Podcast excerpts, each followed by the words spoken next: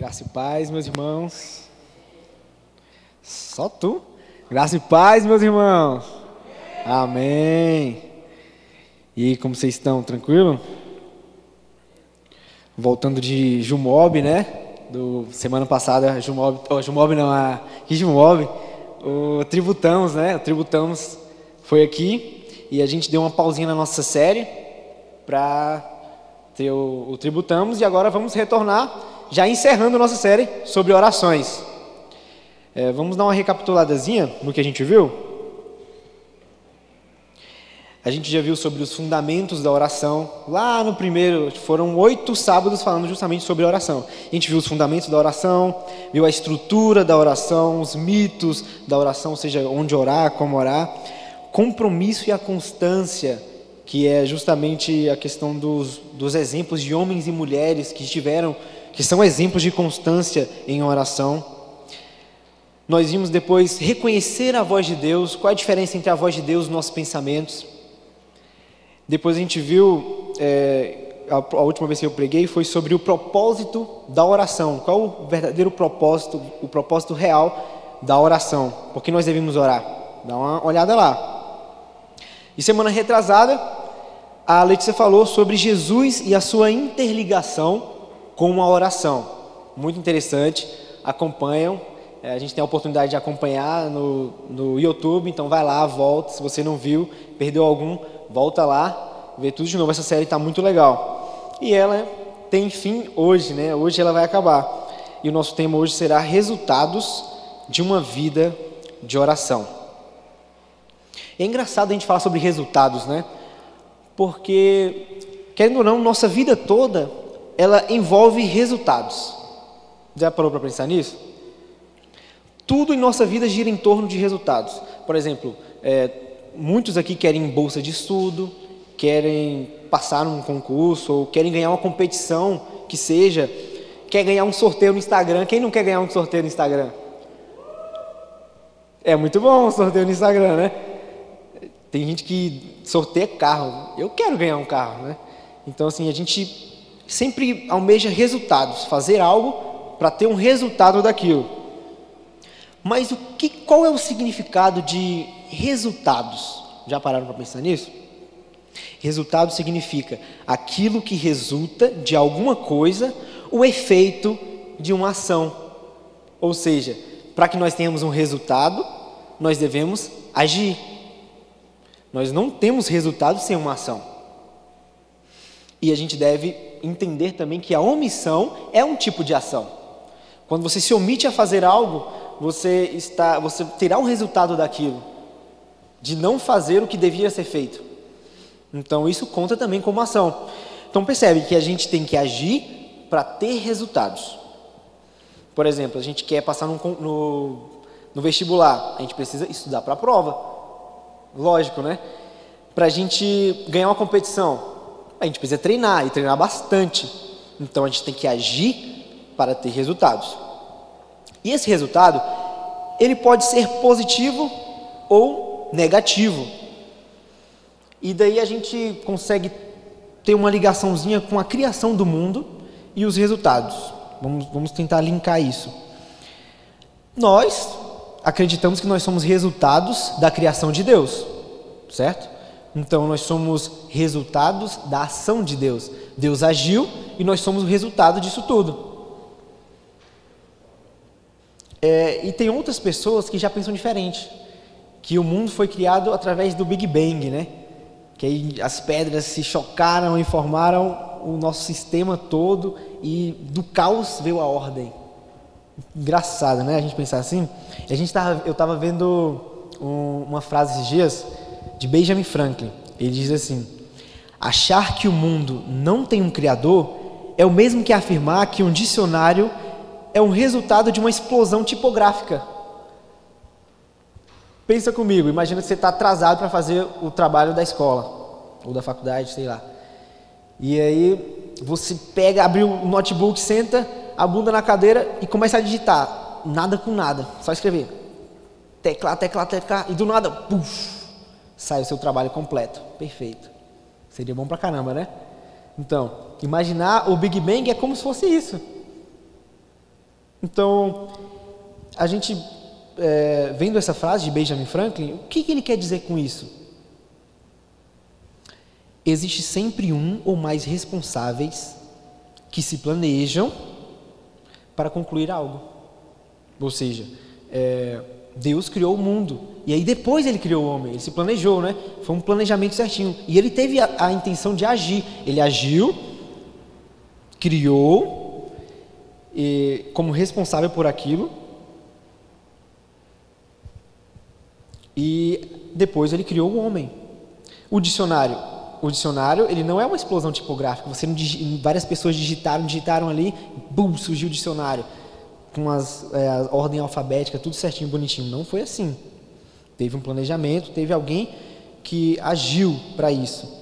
E eu achei interessante introduzir nosso momento falando sobre resultados, porque nós podemos até não falar essa palavra todos os dias, resultados, resultados, mas nós vivenciamos ela todos os dias.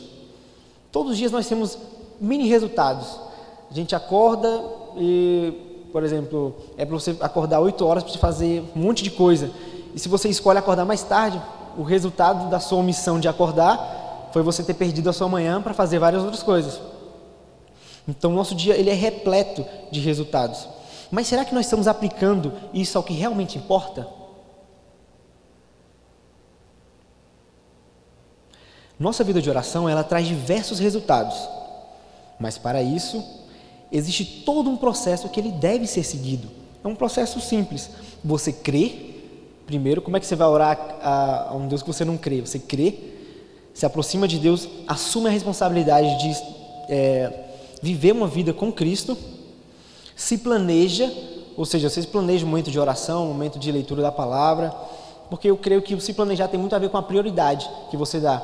Então, o que você dá prioridade, você planeja. Então, isso é uma sequência que deve ser seguida. E aí você age, você ora, você se dedica na palavra de Deus, se dedica todos os dias num processo de santificação. E agora nós vamos ver três resultados de uma vida de oração. São eles viver em paz, renovo e fortalecimento da fé e crescimento espiritual. Vamos abrir lá em Filipenses 4, 6 e 7. Filipenses 4, 6 e 7.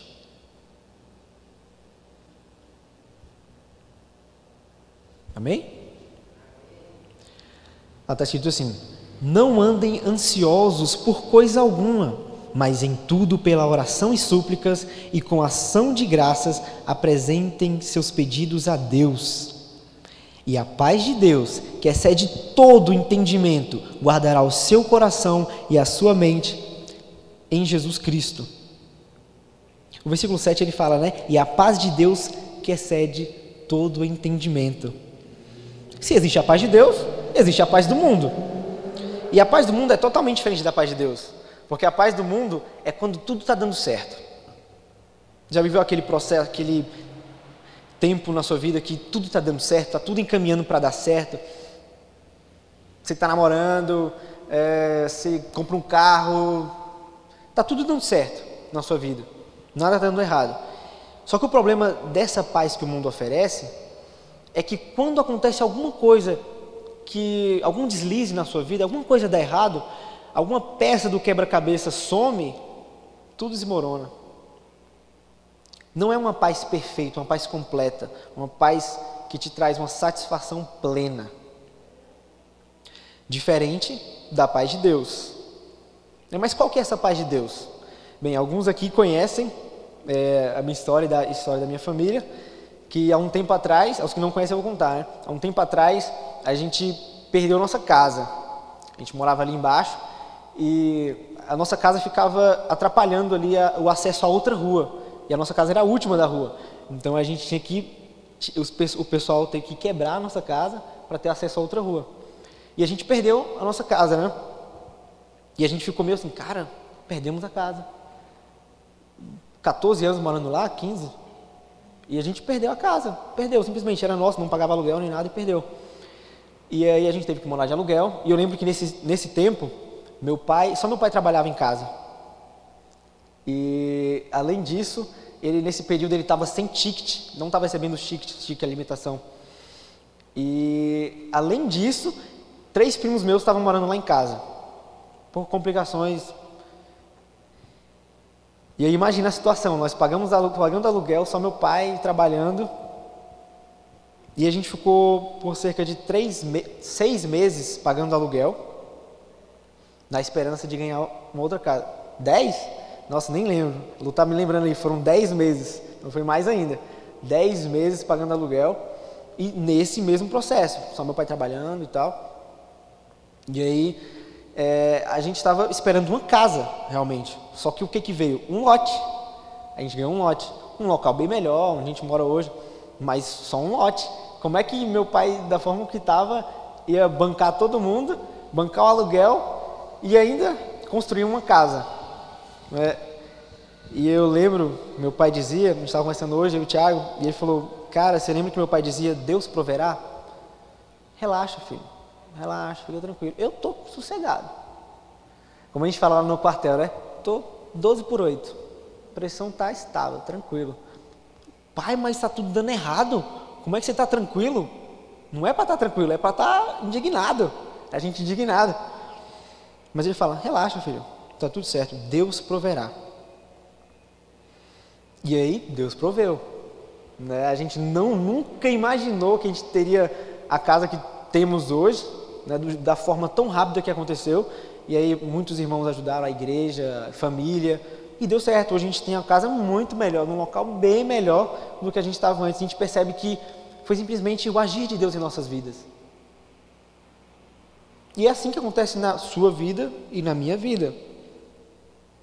E a partir disso eu consegui compreender essa paz de Deus, que excede todo entendimento, em meio ao caos. Está vendo a diferença entre a paz do mundo e a paz de Deus? Porque na paz do mundo, você. Há um deslize que acontece na sua vida, você já fica, poxa, acabou minha paz. Mas a paz de Deus é diferente. Está vendo que meio ao caos, Deus dá uma tranquilidade, uma felicidade. E aí nós conseguimos viver o shalom. O que é o shalom? Shalom é uma palavra hebraica que significa paz, harmonia, integridade, prosperidade, bem-estar e tranquilidade. Nós vamos sim passar por muitas aflições neste mundo. Vamos, muito, muito, muito. vai ter momentos que a peça do quebra-cabeça vai estar faltando. Mas tente bom ânimo, porque Deus está contigo e Ele te traz essa paz que excede todo entendimento. E esse é um dos resultados de uma vida de oração. Partindo para o segundo, é, vamos abrir lá em Isaías 40. 29 ao 31.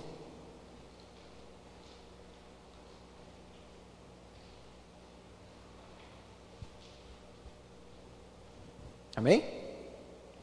Vamos lá.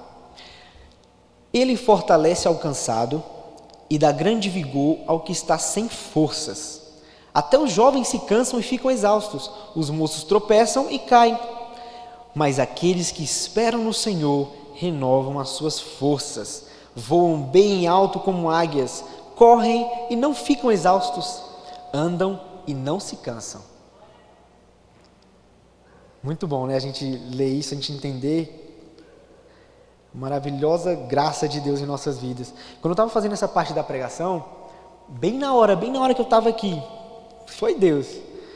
Meu pai me mostrou um vídeo, que provavelmente muitos devem ter visto esses dias, né? O vídeo da mulher que ela traiu o marido e aí o marido não perdoou ela. Aí como forma de se punir, ela atirou fogo no próprio corpo. E gravando, estava gravando aqui, tranquilo. E aí ela pegou o álcool, jogou no corpo, pegou o isqueiro e acendeu. E aí mostra outro vídeo lá, a vizinha dela, parece que não tinha água, né? E foi gravar. Em vez de jogar água nela, foi gravar. E aí gravando lá a mulher sofrendo, correndo de um lado para o outro, uma tocha humana. E é triste, né? Eu não sei o desfecho dessa história, não sei se ela morreu, se ela está bem. Mas a gente percebe que o mundo ele carece, né, de Deus. O mundo não, não só o mundo, mas nós. Nós carecemos de Deus. Nós somos carentes de Deus. Nós precisamos de Deus para viver. E é engraçado que tem, tem, muitas pessoas, amigos meus já me disseram que não precisam de Deus para ter sucesso. Não precisa de Deus. Eu não preciso de Deus para ter sucesso, para ter uma família estável, para ter felicidade, para ter alegria, um casamento tranquilo.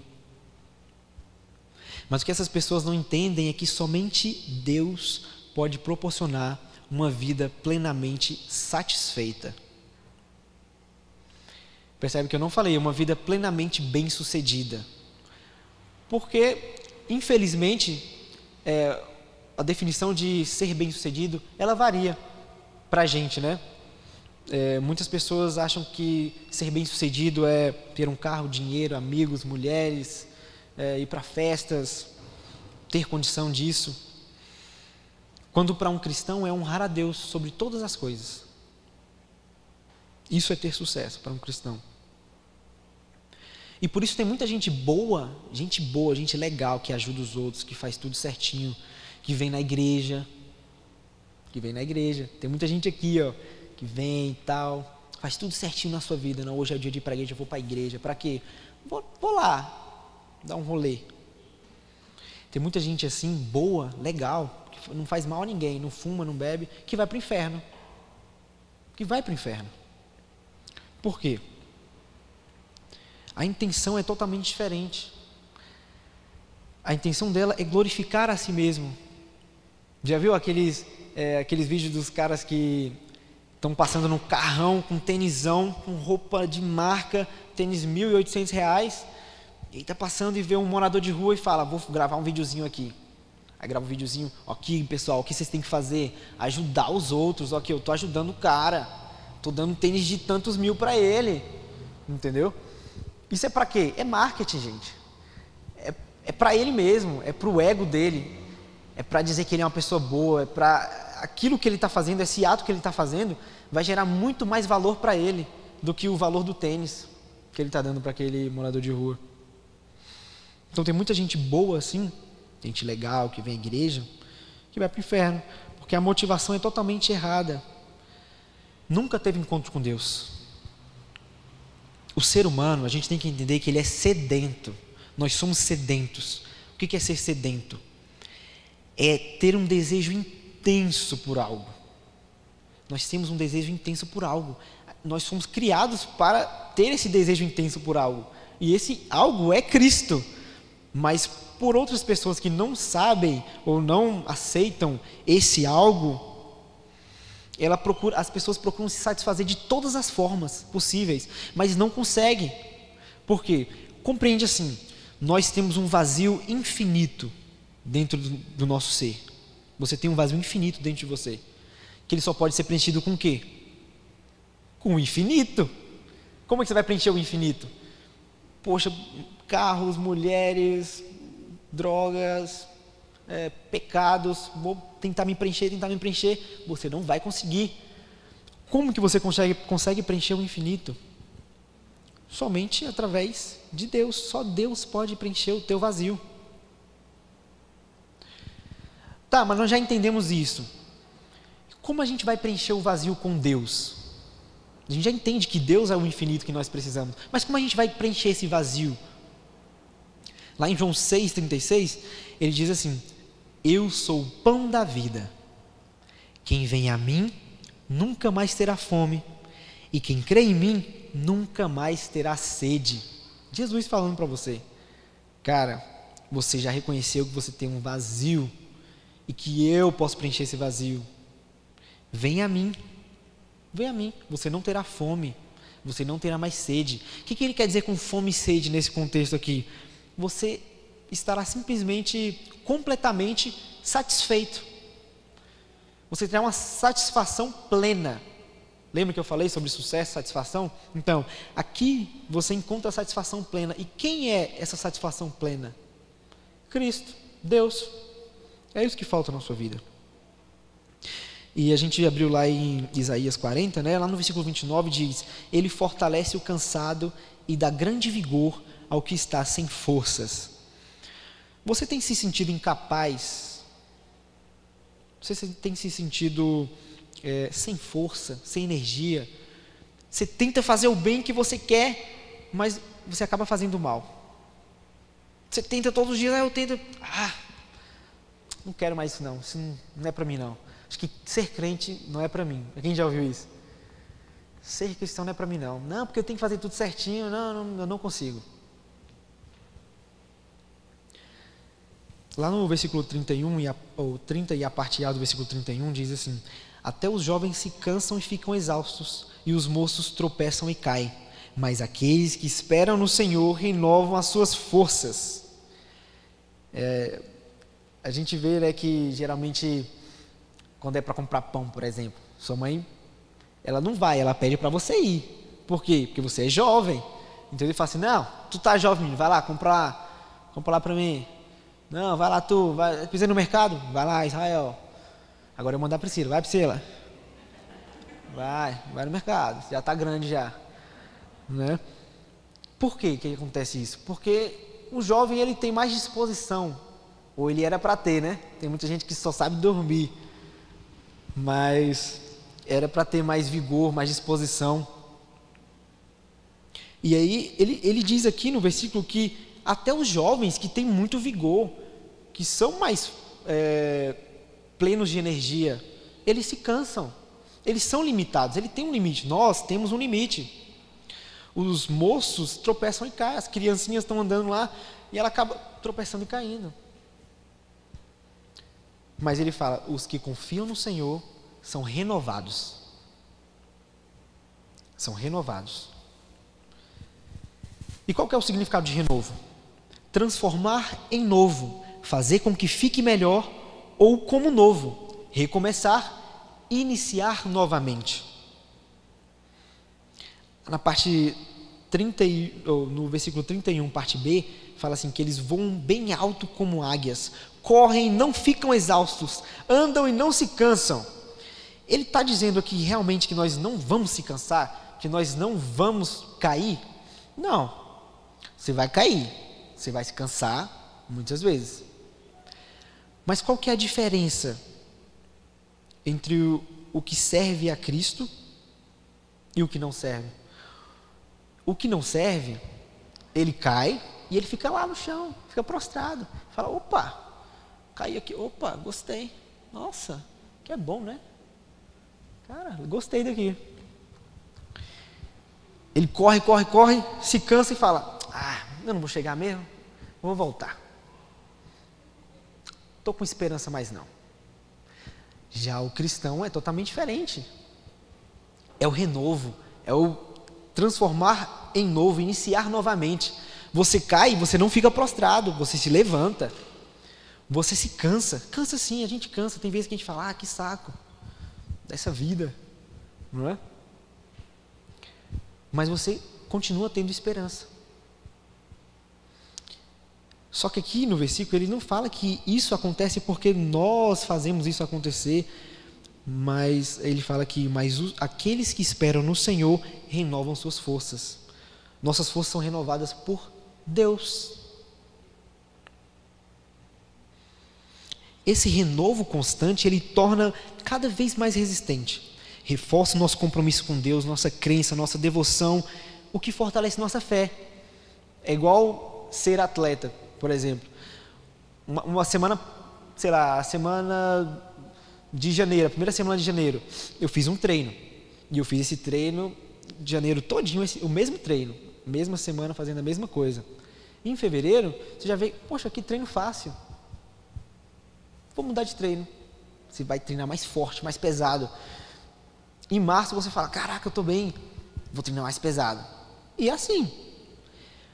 O que está acontecendo aí? Você é um processo de que você treina, você cai, você levanta, você se cansa, você continua tendo esperança e você é fortalecido. Por que você é fortalecido? Porque você não se fortalece, mas é fortalecido. Porque o renovo não vem de você, ele vem de Deus. O renovo e o fortalecimento da fé tem total relação com o processo de santificação como eu tinha falado na última pregação, né, lá na conclusão, que praticamente todas as pregações elas levam a, a santificação, a perseverança, a, ao plano de salvação. E esse não é diferente. É, o renovo e o fortalecimento da fé, ele se liga com a santificação. E o que é essa santificação? Como é que é esse processo de santificação? Bem, alguém é, muito inteligente disse isso, que eu vou dizer agora, que eu não lembro quem, mas não fui eu, que diz assim: os mandamentos de Deus nos levam a Cristo e Cristo nos leva novamente aos mandamentos dele. O que acontece? As leis de Deus, elas foram dadas para a gente, para que a gente olhe para ela, tente fazer e não consiga. Porque você não vai conseguir. Não vai, você não vai conseguir. Tenta, pode tentar cumprir as leis de Deus certinho, você não vai conseguir. Poxa, mas se eu não vou conseguir, para que, que eu vou tentar? E aí você não consegue, você olha e fala: Poxa, eu preciso de alguém. De alguém que me ajude. Porque eu sozinho não consigo. E isso que a gente deve fazer, isso é confessar o seu, o seu eu pecador. E aí o que acontece? Esse alguém é Cristo, que se apresenta para a gente, como a gente acabou de ler.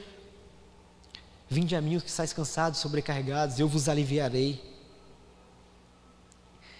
E aí você vai a Cristo encontra a salvação nele, porque ele te comprou, ele te salvou, ele morreu por você, morreu pelos seus pecados. Agora você é justificado.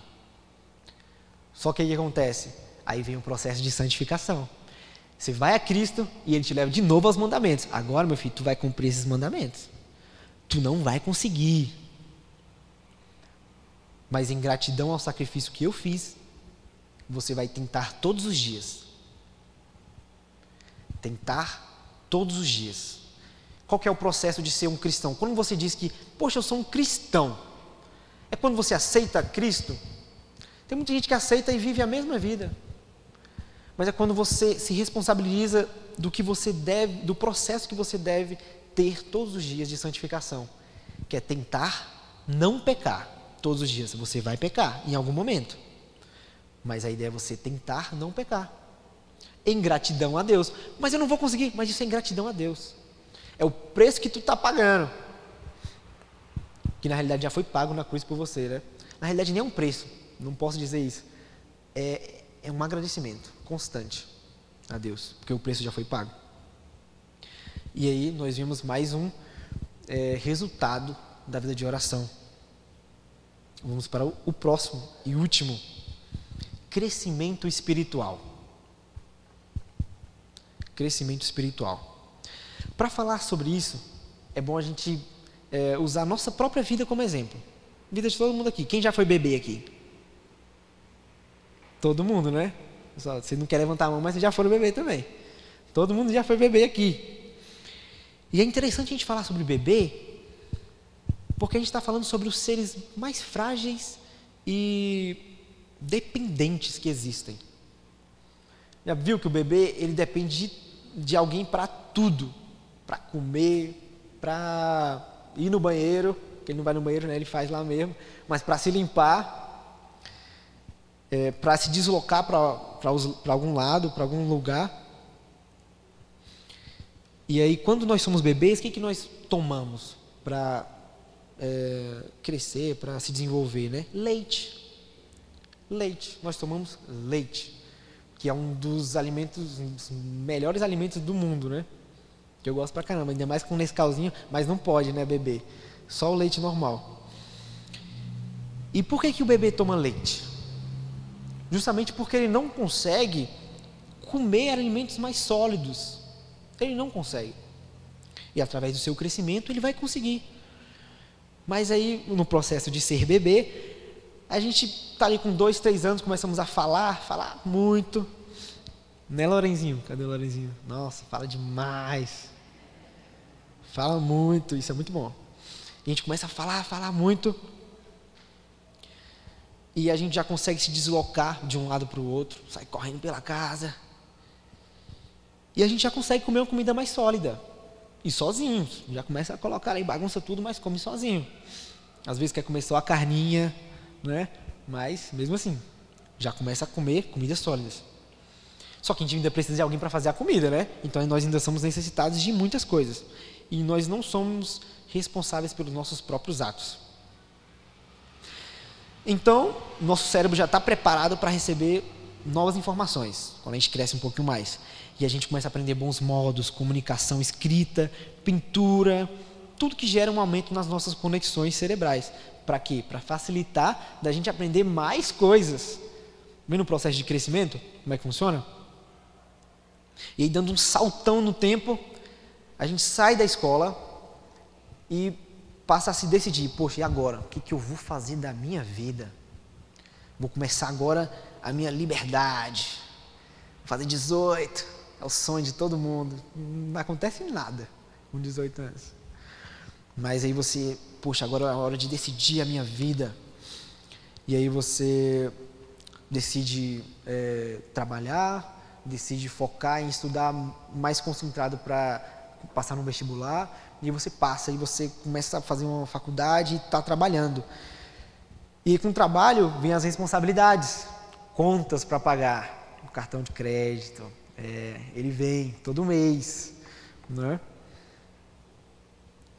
E, e aí, dando um, um pouco mais de salto, ou não, né? Às vezes a pessoa já pula, ultrapassa tudo.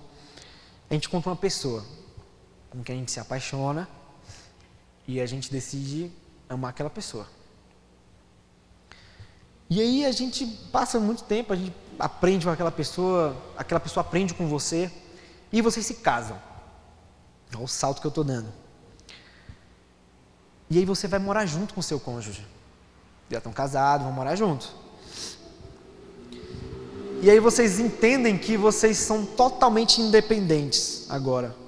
Porque agora vocês é, estão assumindo a responsabilidade de sustentar a si mesmos. Mas beleza. E aí, passando mais um tempo, vocês têm um filho. Tem um filho, e o que acontece com esse filho? Todo o processo começa novamente. Do bebezinho, que cresce, vai à escola. Da mesma forma funciona a nossa vida espiritual. Nós precisamos crescer espiritualmente. Na Bíblia a gente encontra um termo que é o nascer de novo, que significa morrer para a sua velha natureza e viver para uma nova vida, uma vida transformada. Sabe o batismo que vai ter, acho que é dia 9, né? Então, ele é justamente a simbologia, o mandamento de Deus para que você olhe e é, e mostre para todo mundo que, ó, eu estou aceitando esse Deus aqui, eu quero mudar de vida e eu vou me batizar. O que, que significa o batismo? Você mergulha, é como se você estivesse morrendo para aquele seu velho eu, sua velha, é, suas velha vida, e você ressurge. Agora você é um bebê de novo, um bebê espiritual, que você tem que tomar o quê? Leite, certo? E aí nós nascemos de novo quando nós entendemos que somos o que entendemos o que somos e o que Cristo fez por nós e decidimos aceitar e viver uma vida em gratidão a esse Deus no processo de santificação que eu já havia falado. E continuando nossa comparação, no processo de crescimento, a gente acaba se deparando com um fator que de certa forma ele prova a nossa evolução, que é a maturidade. É normal uma fase da vida a gente ser meio bobinho, bobão, né? E cheio de imaturidade, faz parte do nosso processo de crescimento. O problema é quando esse tempo passa e você continua sendo aquele cara imaturo, aquela pessoa imatura.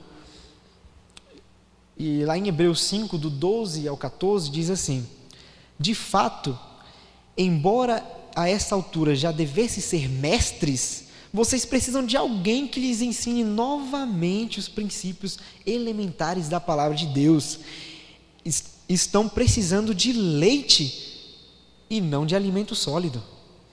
Quem se alimenta de leite ainda é criança e não tem experiência no ensino da justiça. Mas o alimento sólido é para adultos, os quais, pelo exercício constante, tornam-se aptos para discernir tanto bem quanto mal. E isso ocorre também na nossa vida espiritual. O problema é quando as pessoas nascem de novo e aí toma um leitinho, aprende, vai aprendendo, engatilhando, engatilhando, e você cresce, se desenvolve.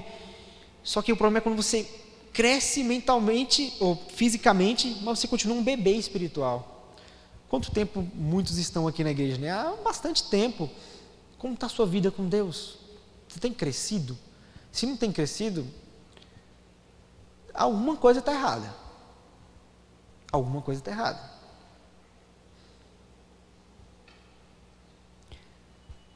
Vamos abrir lá em Efésios 4, 11, 16. É o último, viu, gente? Acabando.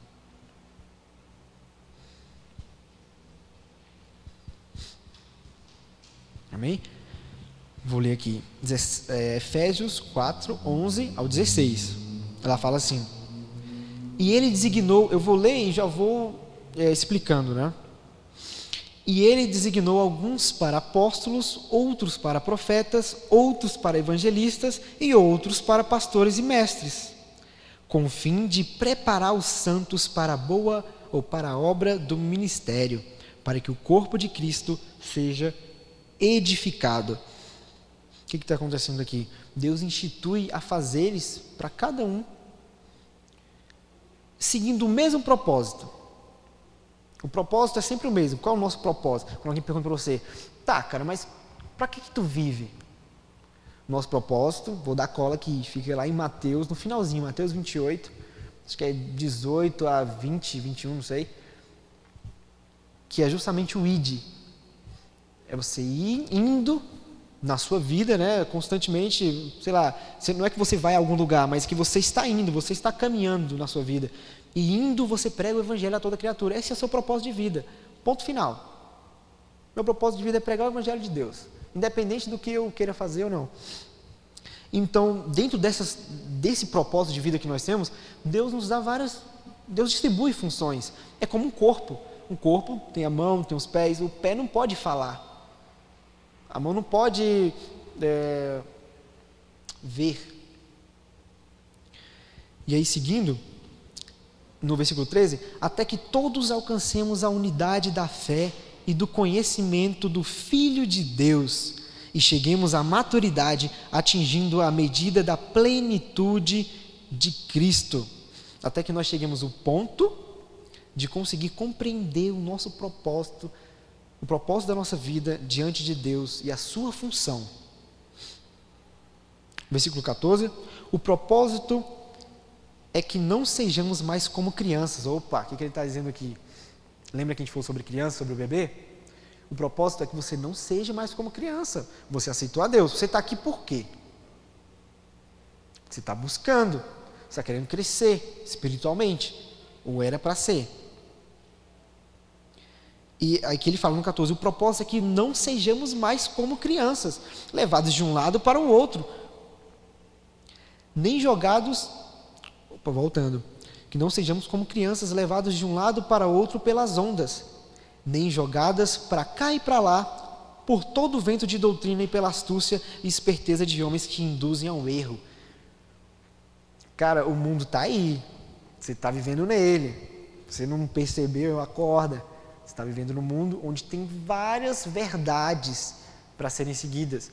Onde você, por exemplo, se eu estou aqui como bebê no leite materno, tentando me aprofundar na palavra de Cristo, aí você vai se aprofundar em outra coisa, você vai se beber lá também, você vai começar, começar e se desenvolver. O problema é quando você desenvolve. Entendeu? Quando bebê, quando crianças, você pode ser levado para um lado, para o outro, porque você já não sabe muito bem o que você quer. Por isso que, que ele está dando um alerta, né? Já era para vocês há muito tempo serem mestres mas vocês ainda estão engatilhando, vocês ainda são bebês que precisam de leite. Versículo 15: Antes, seguindo a verdade em amor, cresçamos em tudo naquele que é o cabeça, Cristo. A ideia está sempre crescendo no processo de santificação, sendo transformados pela verdade do cabeça, que é Deus. Lembra, é tudo um processo o versículo 16 e último, nele todo o corpo, ajustado e unido pelo auxílio de todas as juntas, cresce e edifica-se a si mesmo em amor, na medida em que cada parte realiza a sua função. Tudo isso Tudo isso que a gente falou, tudo, tudo, para que a gente cumpra a missão da gente e ensine mais bebês a cumprirem essa mesma missão, se tornarem filhos de Deus e mais uma vez cumprirem a missão, começar mais, mais uma vez o processo. Partindo para a conclusão, a gente falou nos últimos dois meses, né, oito pregações, é, sobre oração, sobre o resultado da oração, sobre várias coisas, né? Que resultado essa série tem tido na tua vida?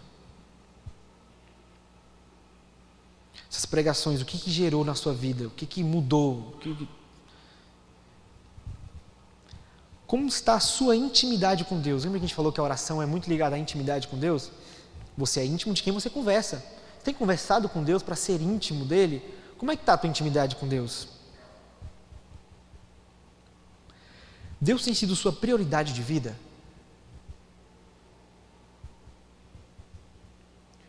Lembra que a gente falou que a gente dá tempo para o que é prioritário na nossa vida?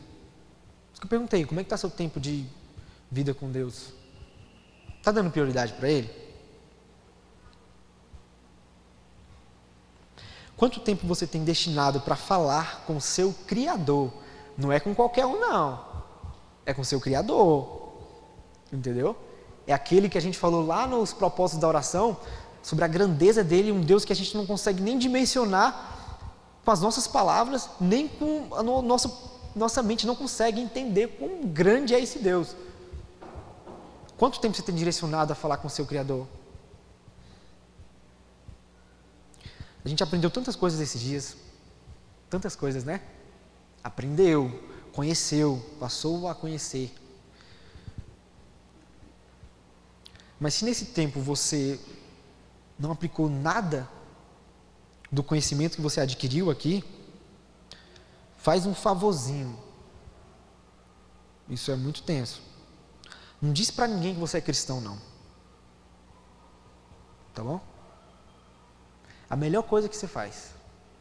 O mais sábio a se fazer, nesse caso, se você não aplicou nada do que você viu, é não dizer que você é cristão. Viva a sua vida, não tem problema. A palavra de Deus diz: quem está sujo, suje-se mais. Quem está limpo, limpe-se mais, santificação.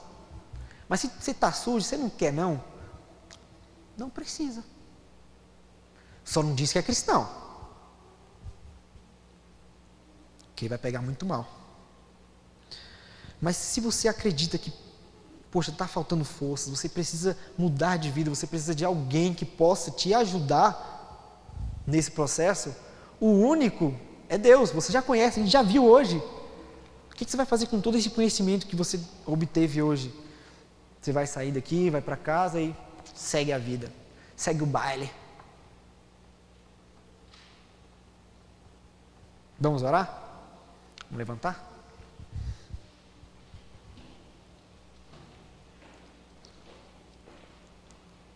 Presente sua vida diante de Deus neste momento.